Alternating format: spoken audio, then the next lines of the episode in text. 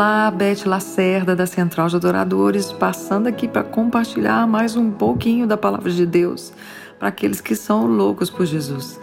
Eu queria falar sobre uma mulher da tribo de Dan, esposa de Manoá, uma mulher estéril, que teve aquele de repente de Deus. Apareceu um anjo para ela, um anjo com letra maiúscula, teofania de Deus, né? E disse para ela que ela teria um filho e que esse filho seria um nazireu de Deus, consagrado desde o ventre dela.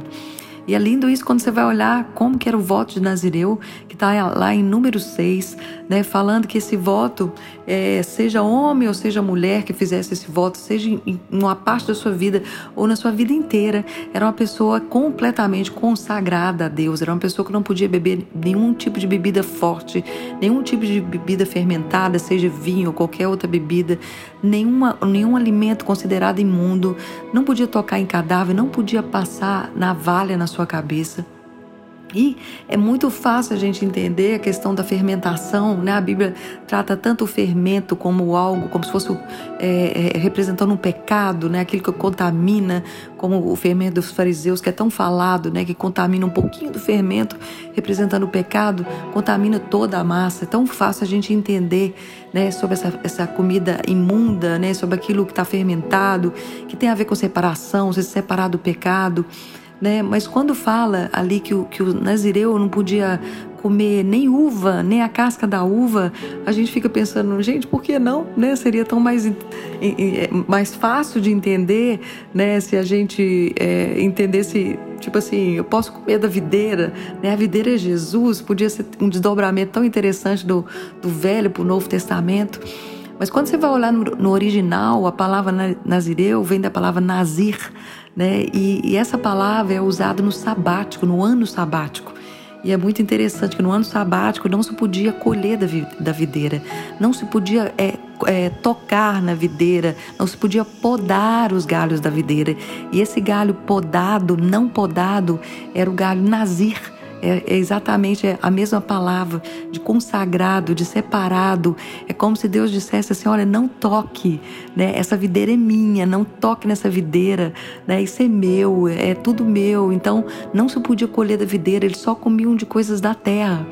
Então é lindo ver isso, né? Ver, ver como que Deus trata a, a, questão do Nazireu como alguém completamente separado, né? Não por força nem, nem por violência, mas pelo poder de Deus, né? É como se Deus falasse assim, é meu, né? Eu que toco, eu que mexo, eu que encosto. Não encosto o homem da mesma forma que Deus usa para falar da pedra não lavrada quando o homem ia fazer um altar pessoal, ele tinha que usar pedras não lavradas, isso é pedras que o homem não é, podia encostar, né? O homem não encostaria, né? E da mesma forma tem a ver com, com o Nazireu que não passava navalha na cabeça dele, porque navalha é coisa humana, né? A navalha vem do homem, então não se passa navalha nessa cabeça, né? E viajando um pouquinho aí, sendo cabeça Cristo, né? E sendo esse Nazireu, né? O, o corpo e a cabeça ali, como se fosse um, uma consagração, um alinhamento com o céu, da cabeça e do corpo. Então que ninguém encoste nessa cabeça, que ninguém passe navalha nessa cabeça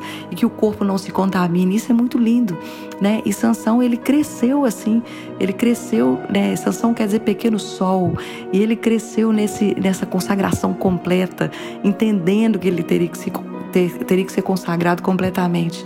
Só que Sansão parece que ele não entendeu que a consagração também tinha a ver com o interior dele, né? E ele começou a ceder em pecado o tempo inteiro.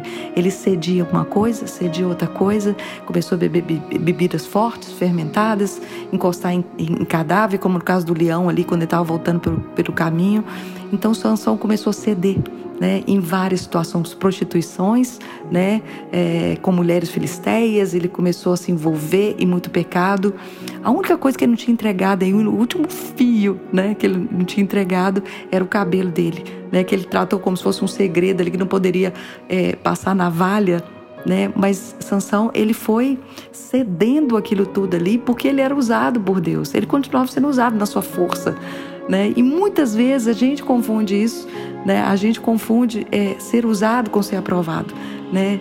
E, e, e a, a, gente vê alguém sendo usado, ou, a me, ou mesmo a gente é muito usado por Deus, e a gente acha assim: uau, uau, Deus usou aquela pessoa, Deus me usou, então eu estou sendo aprovado por Deus. Nem sempre, nem sempre é assim. Né? A gente sabe que nem sempre é assim. Né? E Deus, assim, vocês lembram da história de Balaão? Deus usou uma mula, porque era a mula que estava ali no meio do caminho. Deus usa pedra, Deus usa qualquer coisa que, tiver, que Deus quiser e precisar de usar naquela hora. Né? Mas a gente não quer só isso, a gente quer ser aprovado por Deus. A gente quer ser usado e aprovado por Deus. Né? E Sansão ele foi brincando com a sua consagração o tempo inteiro até ele ceder o, o último fio, até romper o último fio da sua consagração, que é né, quando ele, ele contou ali para Dalila, né, brincando em brincadeira, em prostituição, né, que o cabelo dele tinha a ver com aquela consagração. E foi aí que a Bíblia fala que o Senhor o deixou, né? O Senhor o deixou. E aí não tinha só a ver com o cabelo, tinha, tinha a ver com, com toda a consagração que ele foi brincando e o Senhor o deixou. É, o poder de Deus foi embora, a força de Deus foi embora né? E isso é algo que a gente tem que voltar para a gente mesmo, né? O tanto que a gente não, não, muitas vezes a gente não brinca com a consagração. A gente vai sendo usado e, e vai brincando com a consagração. Às vezes essa brincadeira não é, às vezes nem pecado, aquele pecado explícito que eu estou falando, mas é o pecado de não buscar a Deus, é o pecado de não se render a Deus, é o pecado de não jejuar, de não estar tá desesperado por Deus, de desejar mais o Senhor, né? Mas o interessante é que a Bíblia também, ela sempre deixa aquela, né, aquela frase, aquele versículo da, da segunda chance de Deus, né? Porque fala, né, o, o inimigo prendeu ali Sansão, né, prendeu em, em, moinho, né, e ele foi rodando o moinho e furou a visão dele, né? E é muito interessante porque o que parece que o inimigo fez é o que já estava acontecendo com ele, ele já tinha perdido a visão espiritual, né? Ali ele perdeu a física, mas a espiritual já tinha perdido. Ali ele ficou rodando como, como um moinho, mas ali, mas antes ele já tinha perdido o senso de propósito dele, ele rodava, ele não estava como, como aljava na, na né? como a flecha na aljava de Deus indo, indo fortemente para o seu propósito. Ele simplesmente estava rodando no seu pecado, né? E então, mas a, Bíblia, ela deixa um versículo, né? Que é o que eu, que eu comecei a falar e, e voltei aqui. Deixa um versículo falando assim, mas o cabelo dele começou a crescer, né? E isso é muito mais do que um versículo de cabelo, porque o cabelo ainda era pequeno. Isso é um versículo como se Deus falasse assim, ele começou realmente agora a pensar na sua consagração.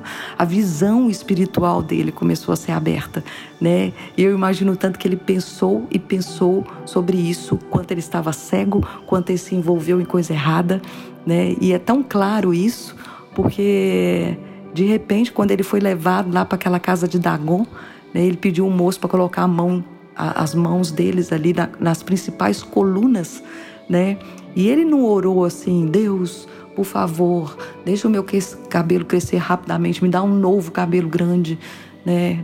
Pensando nisso. Não, ele já tinha entendido que a força e a consagração vinham do alto. A nossa força e a nossa consagração gera o poder de Deus, atrai o poder de Deus, né? Porque a palavra de Deus fala que ele procura aqueles cujo coração é completamente dele, é totalmente dele, né? E foi naquela oração ali de arrependimento, foi naquela oração de dizer soberano Senhor, por favor, me dê mais uma chance. Foi ali que ele, a Bíblia diz que ele matou mais a sua morte do que na sua vida. Isso representa para nós um, um, desdobramento, né? Que quando a gente decide morrer para as nossas vontades, quando a gente decide morrer para a gente mesmo, né? A gente mata mais os nossos inimigos espirituais, né? Mais os nossos inimigos do que é, quando a gente decide, quando a gente não se rende ao senhorio de Deus, quando a gente resolve fazer da nossa própria força. E a Bíblia é tão clara quando fala, novamente falando isso, não é por força, não é por violência, mas é pelo poder de Deus. Ai meu Deus, a gente tem que abrir os olhos o tempo inteiro para enxergar que o inimigo vai tentar botar prato, sim. O inimigo vai tentar rapar a nossa cabeça, ele vai tentar na, tocar na nossa consagração em todo o tempo, ele vai tentar roubar aquilo que Deus derramou em nós e que a gente nem percebeu às vezes.